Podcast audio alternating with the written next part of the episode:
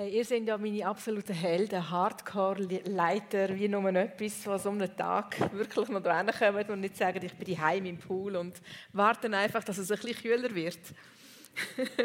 also, ich setze einen Haufen Engel frei, die über euch drüber gehen und ein bisschen mit den Händen oder den Flügeln ein bisschen Wind durchblasen.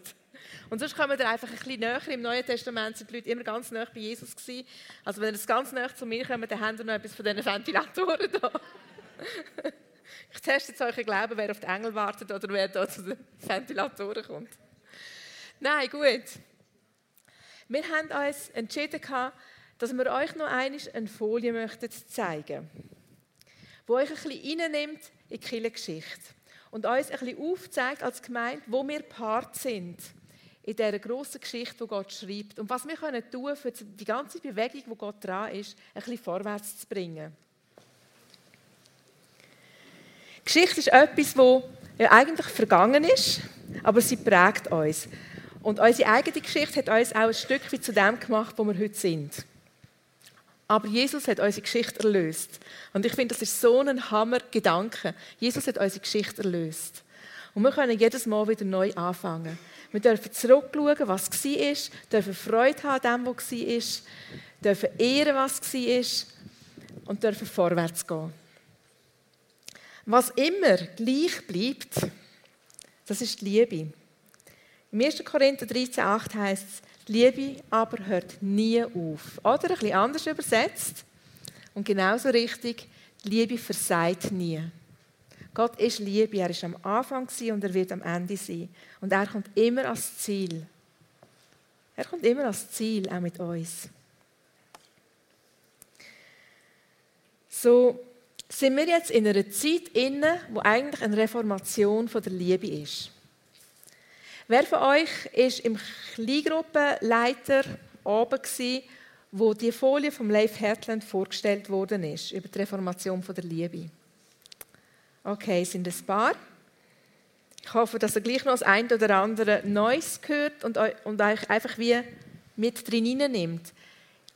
In den Ort, wo wir heute sind. Und dann gekoppelt mit unserer Führungskultur, was können wir machen, um allen helfen, darin zu wachsen? Wenn ihr euch, wenn ihr euch Geschichte wie ein Wasser wie einen ähm, Wasserlauf vorstellen. Das ist vielleicht eine angenehme Vorstellung heute Abend. Ähm, und Gott als Quellen anschauen, wo vor langer Zeit einmal gestartet hat, Adam und Eva geschaffen hat. Und dann ist das alles ein bisschen weitergegangen. Es ist ein, ein Bächli, eine Quelle, ein Bächli, ein Bach, ein größerer Bach Sachen sind zusammengeflossen. Es ist ein Fluss geworden, ein Strom und das Ganze ist irgendwann ins Meer gekommen. Ähm, so haben wir Zeit von Adam und Eva, Zeit, die war vor dem Alten Testament, Zeit vom Alten Testament. Jesus ist gekommen, Zeit vom Neuen Testament ist angebrochen. Die Kirche hat sich entwickelt, sie ist gewachsen. Irgendwann ist es sogar Staatskirche geworden, hat sich bei uns im Westen ein bisschen anders entwickelt wie im Osten. Und irgendwo ist das Mittelalter gekommen. Das dunkle, tiefe Mittelalter, wo nicht immer so dunkel und tief war.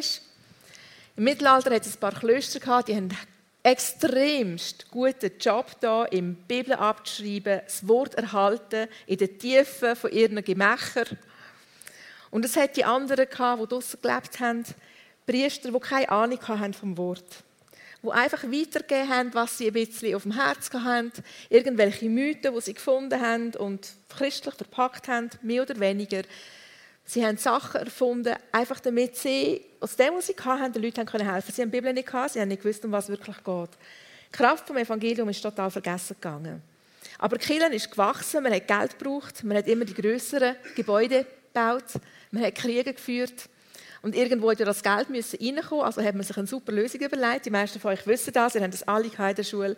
Man hat den Ablasshandel eingeführt. Und das ist eine super Sache. Wenn du eine Sünde hast, gehst du zu deinem Priester, zahlst 10 Franken und dann wird er die kleine Sünde vergeben, zahlst 100 Franken, wird er die grosse vergeben. Hast noch eine größere, musst noch eine Pilgerfahrt machen und dort irgendwelche Relikte kaufen. Es spielt alles Geld in die Kasse rein, das ist eine super Sache. Für dich aber als einzelner Mensch ist es relativ hart.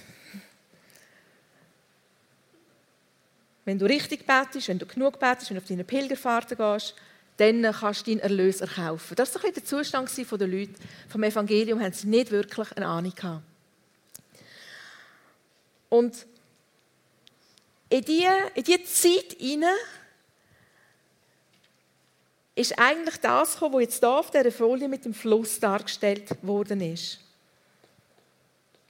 Gott hat eine Reformation geschenkt, eine Erneuerung der Kirche, eine Reformation der Gnade.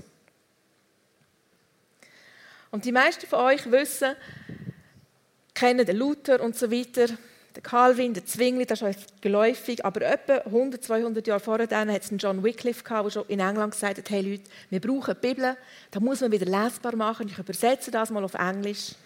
Dann hat ein Jan Hus in der Tschechei von dem gehört, super, hat das Gleiche gemacht, das Wort übersetzt, erzählt, hey, du wirst durch Glauben gerettet, nicht durch das, dass du dich loskaufen kannst.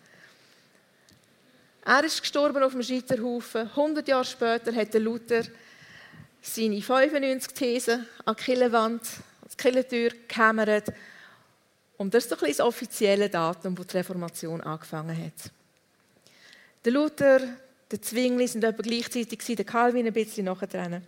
Und die sind zurück zu den Wurzeln. Die haben angefangen, wieder das Hebräische und das Griechische vorzuholen. Sie haben geschaut, was steht wirklich im Wort. Und sie haben gedacht, okay, im Wort steht nicht, du kannst dir deine kleine Sünde für 10 Franken abkaufen, sondern im Wort steht, du musst Glauben haben. Und das ist alles.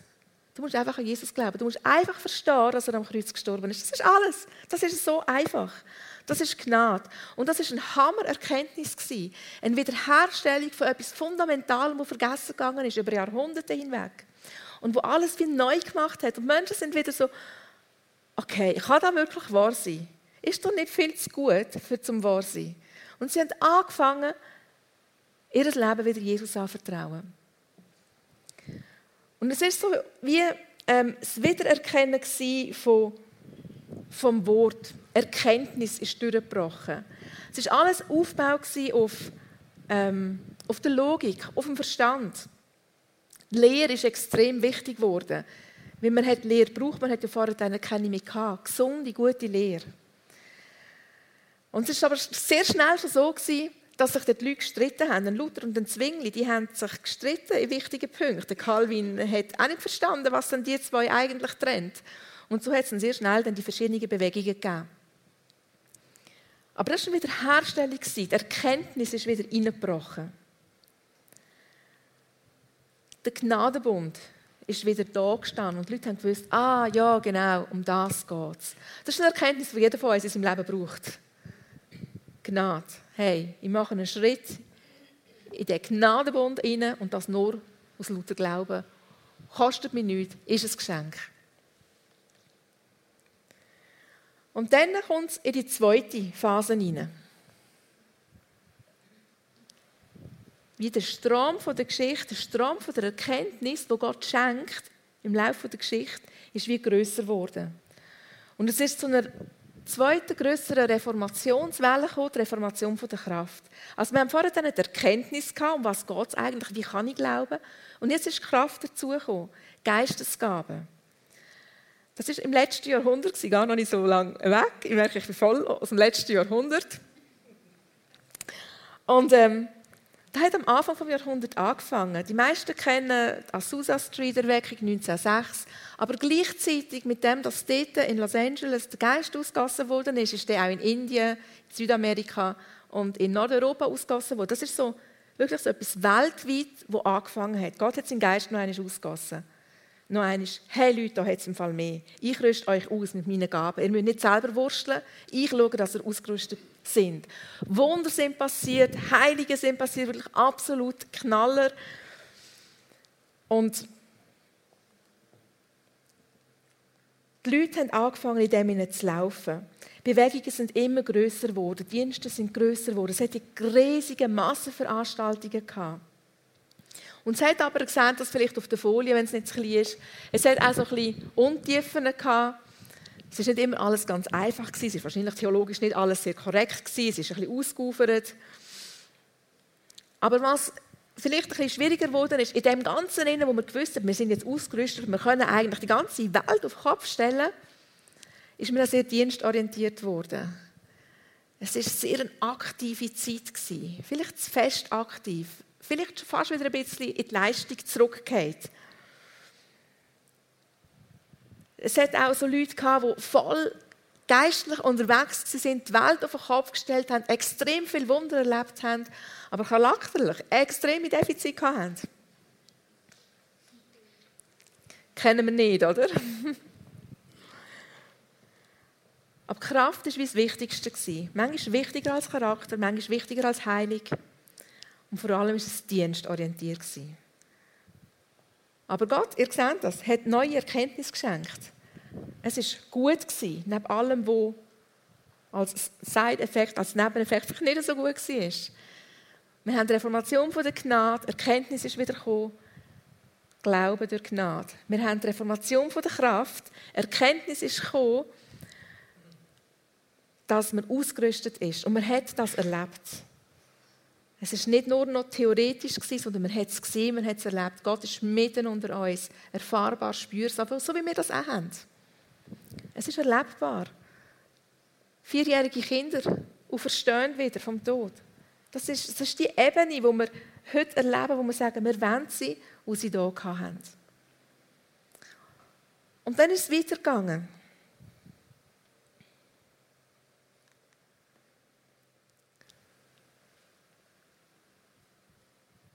Wie so das große Meer, wenn ein Strom ins Meer hineinfließt.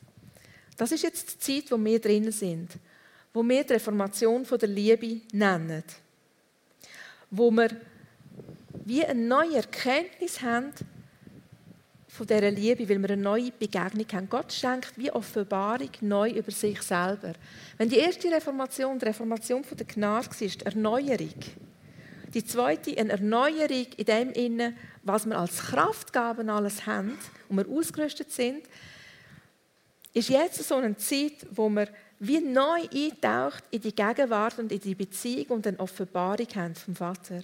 Und das ist jetzt nicht einfach ab dem Jahr 2001 passiert. Wenn ihr ein bisschen in der Geschichte es hat in den letzten Jahrzehnten vom letzten Jahrhundert bereits Leute gehabt, die die Vater, ähm, wo wie frisch erkannt haben, wie das Vaterherz von Gott ist. Weil die überschneiden sich ja alle. Die Geschichte überschneidet sich immer. Und das ist die Zeit, wo wir drinnen sind, wo wir uns dann noch ausstrecken und sagen, hey, Beziehung ist das Allerwichtigste. Und wir wollen eingetaucht werden in die Liebe hinein. Weil nur wenn wir die Liebe selber erfahren haben, können wir auch die Liebe weitergeben. Nur wenn wir wissen, dass wir geliebt sind, wenn wir können sagen, ich bin ein geliebtes Kind. Ich habe vorhin beim Song da, wo wir gesungen haben, I'm a child of God. Haben jemand gesagt, I'm a beloved child of God. I'm the love of God. Ich bin die Liebe von Gott. Ich bin, ich bin das Ziel von seiner Liebe und ich bin seine Liebste. Ihr auch. Dürft auch ein bisschen haben schon. Aber das ist das, wo wir jetzt drinnen sind. Und die Zeit, die ist wie charakterisiert durch die Nähe, durch die Intimität durch Gemeinschaft, durch Beziehungen. Und ganz zentral, sie ist charakterisiert durch die Ruhe.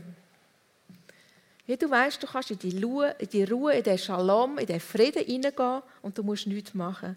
Du kannst einfach warten, dass Gnade und Gnade kommt und du kannst einfach nehmen. Und es ist so eine relaxte Sache. Und alles, was Leistung vielleicht noch oben ist, da muss irgendwann eines gehen. Es ist die Zeit der Reformation der Liebe, wo wir drinnen sind, wo wir Teil sind in der, der Geschichte, wo Gott schreibt mit der Welt.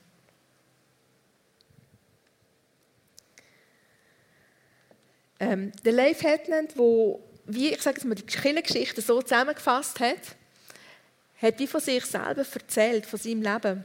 Und er hat so geschildert, wie er eigentlich riesige Evangelisationen hatte, Leute geheilt worden sind, Wunder passiert sind. Und Gott hat ihn dann wie an einer Stelle wie rausgenommen durch verschiedene ähm, Umstände. Er war krankheitsmässig völlig out, gewesen, sehr lange in einer Schmerzklinik. Und es ist ein Prozess, hat angefangen. Und er weiß, wie das ist, wenn du die Masse vor dir hast und du auf der Bühne stehst und du sagst etwas und die Leute werden geheilt und sie verstehen und so weiter. Und Gott hat ihn wieder rausgenommen und hat gesagt, hey, und ich möchte, dass du einfach Vaterschaft lebst. Mit irgendwelchen völligen ähm, Personen, die nicht bekannt sind. Unbekannte Leute, irgendwo auf den Philippinen, irgendwo in Asien. Der hat ihn rausgenommen und gesagt, ich will, dass du Vaterschaft anfängst leben. Und hat ihn gelehrt, was es heisst, in dieser tiefen Liebesbeziehung zu sein und so. Liebestaufe, ihr nennt es Liebestaufe freisetzen. Wir würden vielleicht Fürtaufe sagen.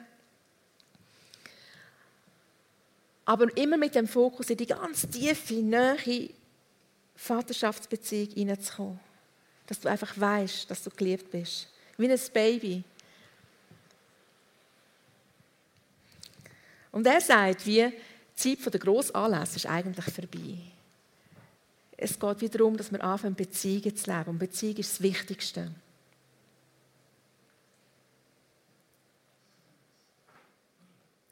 Und was aber ist jetzt, ihr, ihr seht dort so die roten, komischen, wellenförmigen Striche. Ich bin vor einem Jahr oder zwei sind wir in Sizilien am Meer gewesen, und das ist an einem Ort gewesen, wo ein kalter Fluss ins Meer hineingegangen ist.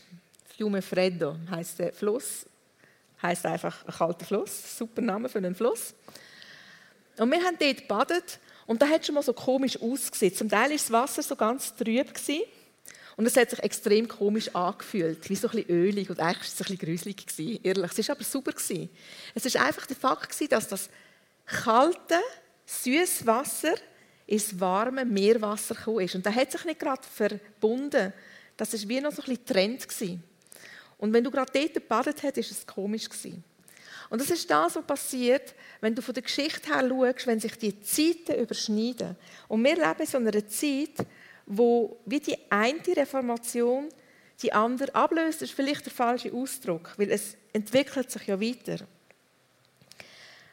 Und wenn du in dem Spannungsfeld inne bist, dann äh, spürst du, dass es Kräfte sind, wo wir in eine entgegengesetzte Richtung ziehen oder wo entgegengesetzte Sachen dich antreiben. Und wir spüren das alle irgendwo. Wir sind in dem Prozess inne. Jeder von uns steht an einem anderen Ort.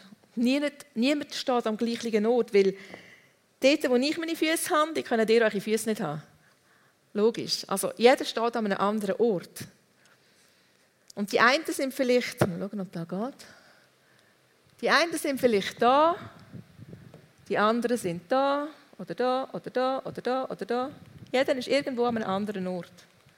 Und wir entwickeln uns aber alle, weil das Wasser treibt uns vorwärts. Wenn du im Fluss bist, das Wasser treibt dich immer vorwärts. Immer mehr und mehr die Liebe rein vom Vater. Und jetzt ist es aber so, dass nicht einfach wir als Personen an diesen verschiedenen Orten sind, sondern ich glaube und bin überzeugt davon, dass jeder von uns auch Anteil hat, wo ein Teil von uns völlig, ah, das wird schnell, so, da wollte ich sein, wo ein Anteil von mir bereits da ist, die volle Erkenntnis hat, voll im neuen Denken unterwegs ist, super gut, problemlos und ein anderer vielleicht noch da oder da. Und der Heilige Geist ist dran, uns im Gesamten zu verändern und in einen Prozess hineinzunehmen, dass wir mit all unserem Sein, mit all unseren Aspekten in dieser Liebe innen uns sicher fühlen und ähm, geliebt wissen. In diesem Spannungsfeld innen bewegen wir uns. Bewegt sich jeder von euch persönlich und jeder von euch hat in seinem Team Leute, die irgendwo dort die sind oder in seiner Kleingruppe oder in seiner Familie, wie auch immer. Und das Problem ist doch, dass wir so ein Gemischgemasch machen. Wir wollen schon das Neue und wir denken noch alt. Und das ist manchmal recht schwierig. Oder wir sehen, was richtig ist und wo wir wollen und wir versuchen es noch mit alten Mechanismen zu erreichen.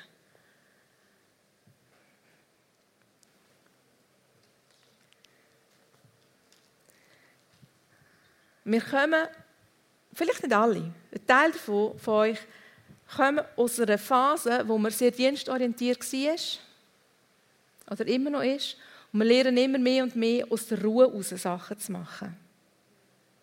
In Freiheit, aus Gnade. Und in diesem ganzen Prozess knallen die verschiedenen Sichtweisen aufeinander. Und manchmal fehlen einem die Worte, die Sachen zum Schreiben. Und dann sagt man vielleicht einfach, ja, also, spüre zwar, dass du richtig willst, aber irgendwie der Umsetzung klappt es nicht. Und man kann wie nicht sagen, an was es liegt. Aber das ist der Konflikt. Wir wollen das Richtige und wir machen es noch falsch. Wir sehen, schon, wir sehen das Ziel vor uns und trotzdem uh, knurrt es noch irgendwo. Und wir sind herausgefordert, einander zu helfen in diesem Prozess. Aus der Liebe raus und in der Liebe einander zu begleiten. So der Klassiker ist, wenn jemand auf der Bühne steht und sagt, hey, ich bin so begeistert und so voller Leidenschaft für, für, für Jesus, ich verplatze fast und ich gehe und erzähle das jedem auf der Straße und die Leute werden geheilt und sie bekehren sich und und und. Und darum will ich das so erleben und ich weiß, es ist auf Gottes Agenda, müsst ihr das auch machen. Und jetzt äh, hören die einen von euch, hey, cool für dich, super, dass du das so erlebst. Ja, wenn mich Gott leitet, dann mache ich das auch so. Und die anderen hören, boah, jetzt muss ich morgen auf die Straße gehen und ich muss 20 Leute bekehren und andere fünf muss ich heilen. Und so schwierig. Der eine gehört mit dem Ohr vom Druck, von der Leistung und der andere ist schon lange in der Freiheit unterwegs und sagt, jawohl, cool für dich, ich freue mich mit dir, ich feiere deinen Sieg. Und ich weiß, meine Zeit kommt auch. Ich weiß, Christus in mir ist genauso groß. Und, und ich bin unterwegs. Aber ich will aus Freiheit machen. Ich will in die Liebe hineinkommen und ich spüre, ich muss mir keinen Druck auferlegen.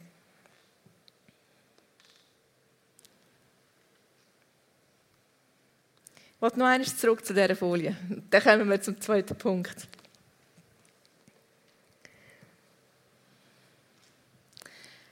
Ihr werdet Leute in euren Teams haben oder in euren Kleingruppen oder in euren Familien, wo andere aufmischen mit ihrer Haltung, mit ihren Ansichten, mit ihren Meinungen, mit der Art und Weise, wie sie Sachen machen.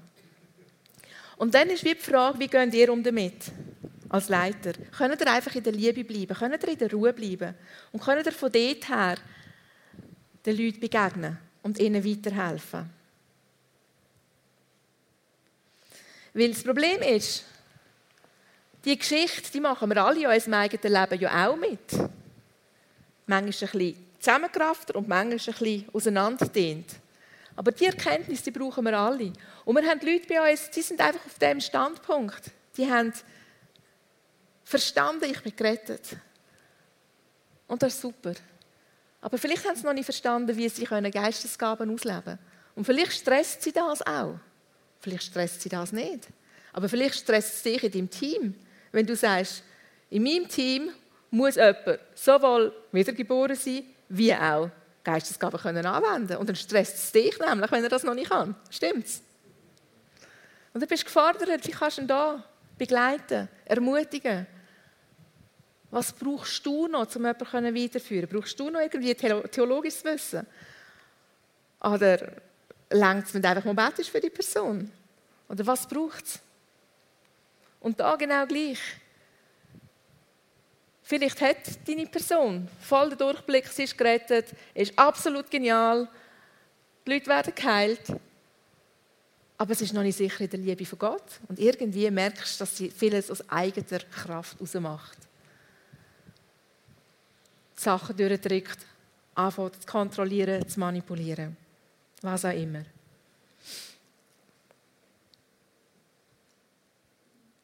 Oder als Leiter wenn du Leiter bist, schauen die Leute mehr auf dich. Deine Aussagen als Leiter sind wichtiger, schwerwiegender, wenn jemand eine Aussage macht, die kein Leiter ist.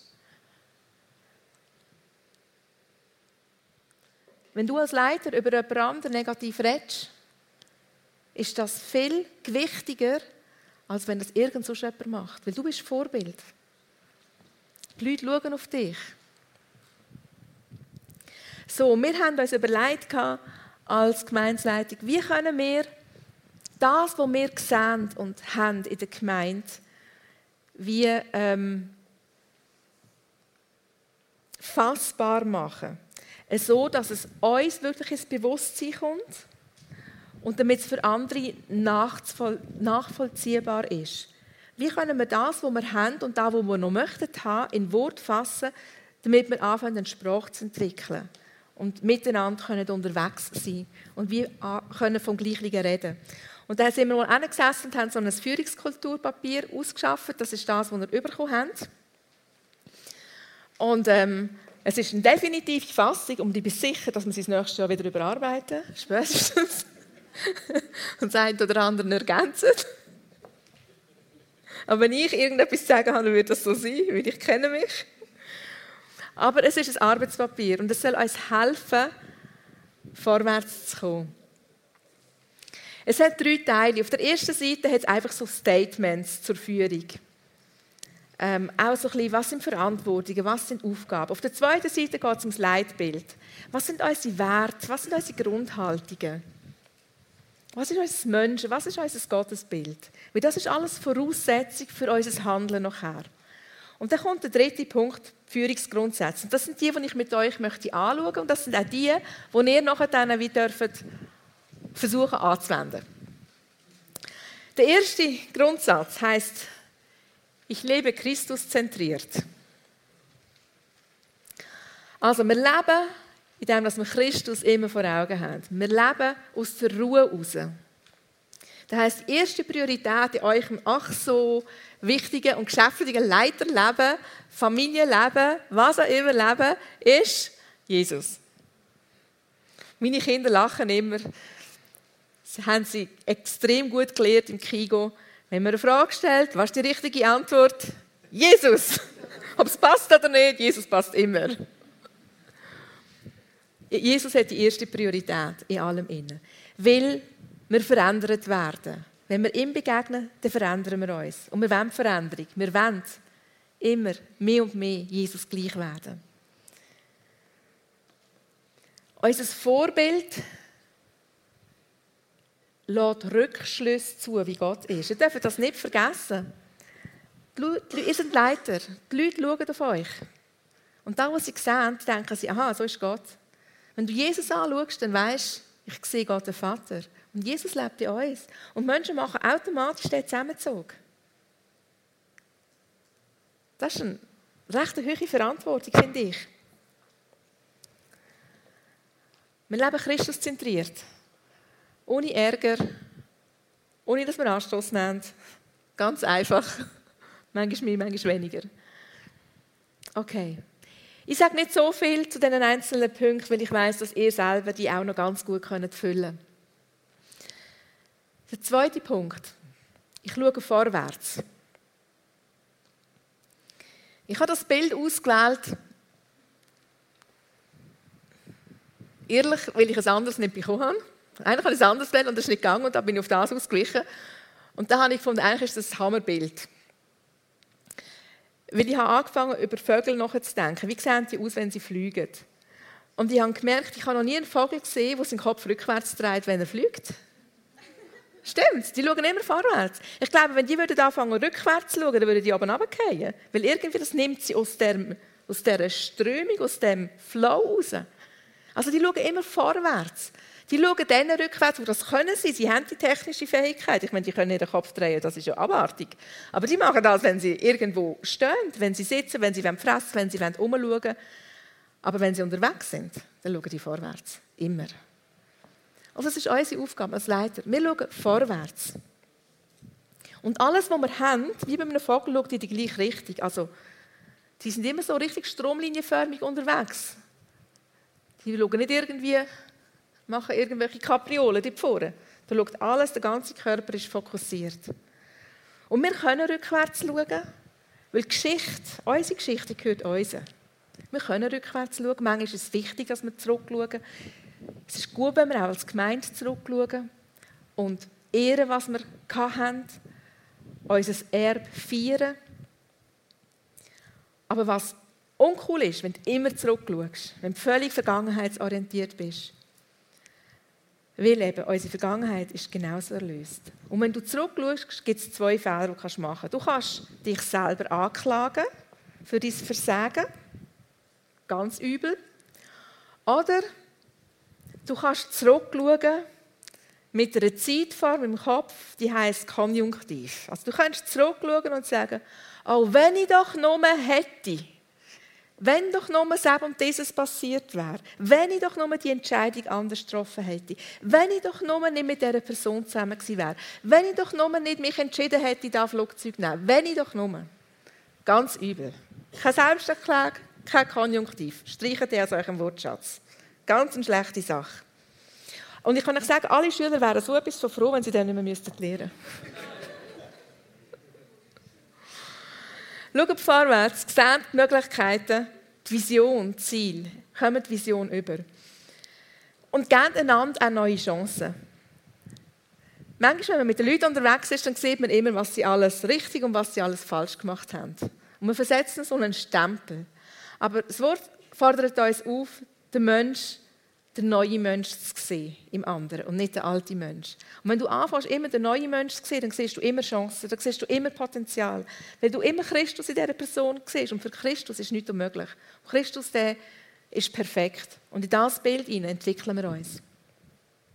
Und wenn du jetzt unterwegs bist mit deinem Team, dann fang an, ihnen Ziel aufzuzeigen. Fang an, den Leuten, die du unterwegs bist, Ziel aufzuzeigen. Fang an, dir wirklich Gedanken zu machen, was ist das Herz ist, wo sie durchwollen, was ihre Berufung ist. Und dann fang an, ihnen eine Möglichkeit zu geben. Und da braucht Kreativität. Und da braucht ein bisschen Mut. Und wir bauen diesen Punkt nachher noch aus. Der nächste ist, ich, ich führe bewusst. Ähm, Gott hat die Verantwortung für uns übernommen. Stimmt, für jeden von euch hat die Verantwortung übernommen. Er ist ans Kreuz gegangen. Und auch jetzt ist er dran. Er erhaltet uns, er entwickelt uns. Der Heilige Geist ist permanent dran. Keine Minute vom Tag, wo er nicht an uns schafft und irgendetwas wirkt. Und so sollen wir auch Verantwortung übernehmen. Zuerst mal für uns, für unsere Talente. Wie bewusst mit dem umgehen. Bewusst umgehen mit diesen Prophezeiungen, mit diesen Verheißungen, die wir bekommen haben. Mit Ziel, die wir möchten in unserem Leben, mit Ziel, die wir möchten anvisieren mit unseren Teams. Damit unsere Vision im 2024 wirklich steht. Wenn wir zielgerichtet vorwärts gehen. Wir sollen Resultate können bringen. Das ist gut. Wir sollen Verantwortung übernehmen für die Menschen, die uns anvertraut sind in unseren Teams, in unseren Kleingruppen. Wir müssen das Ziel vor Augen haben und den Weg gestalten. Und wir müssen die Menschen mitnehmen, in ihrer ganzen Unterschiedlichkeit. Und jeder von euch, der Leiter ist und schon ein Weile mit einem Team oder mit einzelnen Menschen unterwegs ist, das kann eine Familie sein, der weiß, dass es nicht immer ganz einfach ist.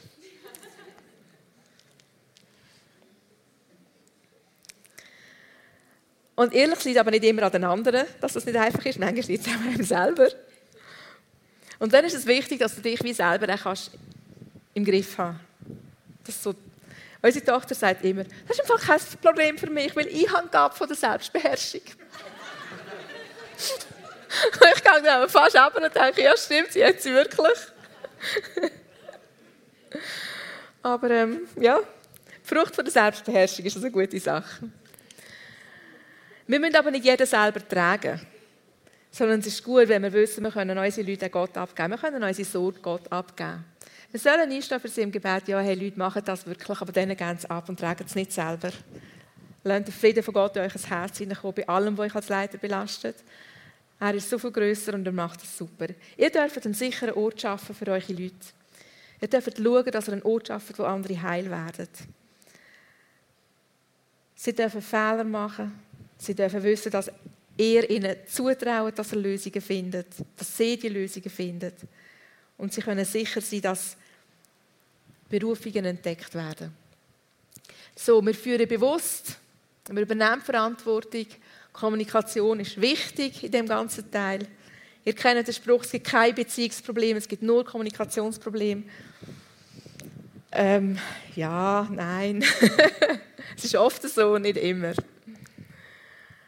Aber wir sind als Leiter gesetzt zum aktiv kommunizieren. Sobald du mit Menschen zu tun hast, merkst du, dass sie vielseitig sind. Also Menschen dürfen anders sein, wie du bist. Das heisst, Leiter dürfen anders sein, wie du bist. Mitarbeiter dürfen anders sein und sie sollen anders sein, weil wir sind vielseitig geschaffen und wir dürfen das feiern. Ähm, Dr. Caroline Leaf, wir, wir zitieren die zwischendrin, wir haben das Buch von ihr, und sie beschreibt so, wie wir oder wie unser Hirn funktioniert und wie jeder Inputs, die er bekommt, auf ganz verschiedene Art und Weise prozessiert, durchdenkt, aufnimmt, verarbeitet. Das finde ich ja schon mal Hammer. Und dann haben wir überlegt, okay, und jetzt sind die Informationen bei mir drin, anders verarbeitet wie bei euch allen. Und dann äh, kreuzt und, und, und wandelt das in meinem Kopf. Und das heisst, die Wahrscheinlichkeit, dass mein Output anders ist wie euch, der ist nochmal um vieles grösser. Also wenn ihr und euer Team an der gleichen Situation sind, dann könnt ihr dort sicher sein, die sehen Sachen anders wie ihr. Und sie gehen anders um mit diesen Sachen. Weil sie verschieden sind und es ist gut so. Manchmal fordert uns das, aber es ist großartig. Gott hat sich das super überlegt, als er uns so verschieden gemacht hat und wo er uns verschiedene Salbungen gegeben hat. Und die sollen nicht eine Bedrohung sein, sondern eine Ergänzung. Manchmal haben Ruth und ich wie die gleichen Ideen. Ähm, und dann schauen wir uns so einander an und sagen, wem gehört jetzt die Idee? Wer hat sie jetzt zuerst gehabt? Und ja, niemand, weil einfach ein Teil von uns ist wie, okay, wir spüren beide den Heiligen Geist. Wir wissen beide, was als nächstes kommt. Und, und jetzt könnte man sich irgendwie ärgern und sagen, oh nein, das war jetzt meine Idee. Gewesen die muss ich jetzt umsetzen mit meinem Bereich. Oder man sagt einfach, ja super, cool, wir haben die gleiche Idee gehabt und jetzt schauen wir einfach, wer sie umsetzt. Das spielt überhaupt keine Rolle. Und der letzte Punkt ist, ich konfrontiere mit Sanftmut, auf den wollte ich gar nicht groß eingehen. Da können ihr alle perfekt. Ihr habt alle die Frucht von der Selbstkontrolle. Ihr seid alle verbunden mit Christus, der eure Weisheit ist. Ihr habt alle den Mut, den er hat. Das Rosel habe ich ausgewählt als Bild, weil es für mich so der Gedanke von Kraft unter Kontrolle, aber auch Befähigung durch Gottes Geist so schön und deutlich zum Ausdruck bringt. Also ich rede nicht über das. Wenn ihr etwas wissen wollt zu diesem Thema, geht ihr zu der Lisette. Die ist super gut in dem. Ähm, warum machen wir das? Zu was dienen all die Führungsgrundsätze? Sie stärken unsere Beziehungen. Sie stärken unsere Bundesbeziehungen. Und sie demonstrieren Liebe. Sie demonstrieren die Bundesbeziehungen. Sie demonstrieren und sollen demonstrieren die Reformation von der Liebe. Wo ich glaube, wo sich in ganz vielen Sachen ausdrückt, wie mit Großzügigkeit, auch der Fehler von anderen gegenüber, der Verschiedenheit. Sie ist beziehungsstärkend.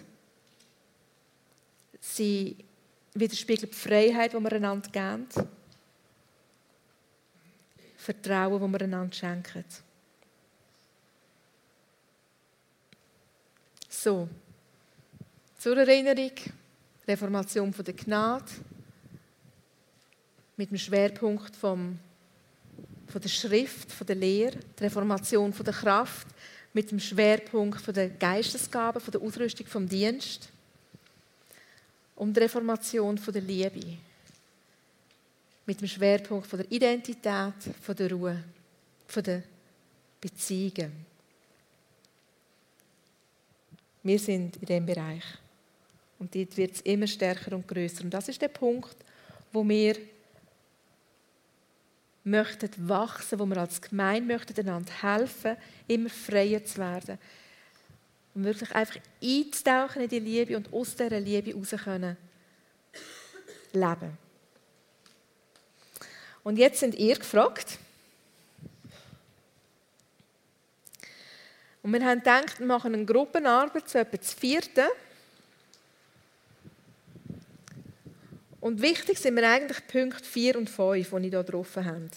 Überlegt euch mal die Grundsätze, Schaut nach die an. Welche von diesen Grundsätzen helfen euch? mit euch im Team so Prozesse zu gehen von der Veränderung. Und dann überlegt euch eine aktuelle Situation, wo ihr drin sind oder eine, die ihr, ihr erlebt habt, die ihr überlebt habt. Hoffentlich. Und die anderen auch. Und dann überlegt euch, welchen Grundsatz ihr könntet nehmen und ihn mal anwenden. Mal überlegen, was könnt ihr anders machen. Wie, wie würde es mir helfen, mit dieser Situation umzugehen? Wie würde es mich verändern? Aber auch wirklich mit dem Fokus, wie kann ich meinem Teammitglied, wie kann ich meinem Kleingruppenteilnehmer helfen, sich zu verändern? Und schaut das mal an unter dem Aspekt von diesen Führungsgrundsätzen.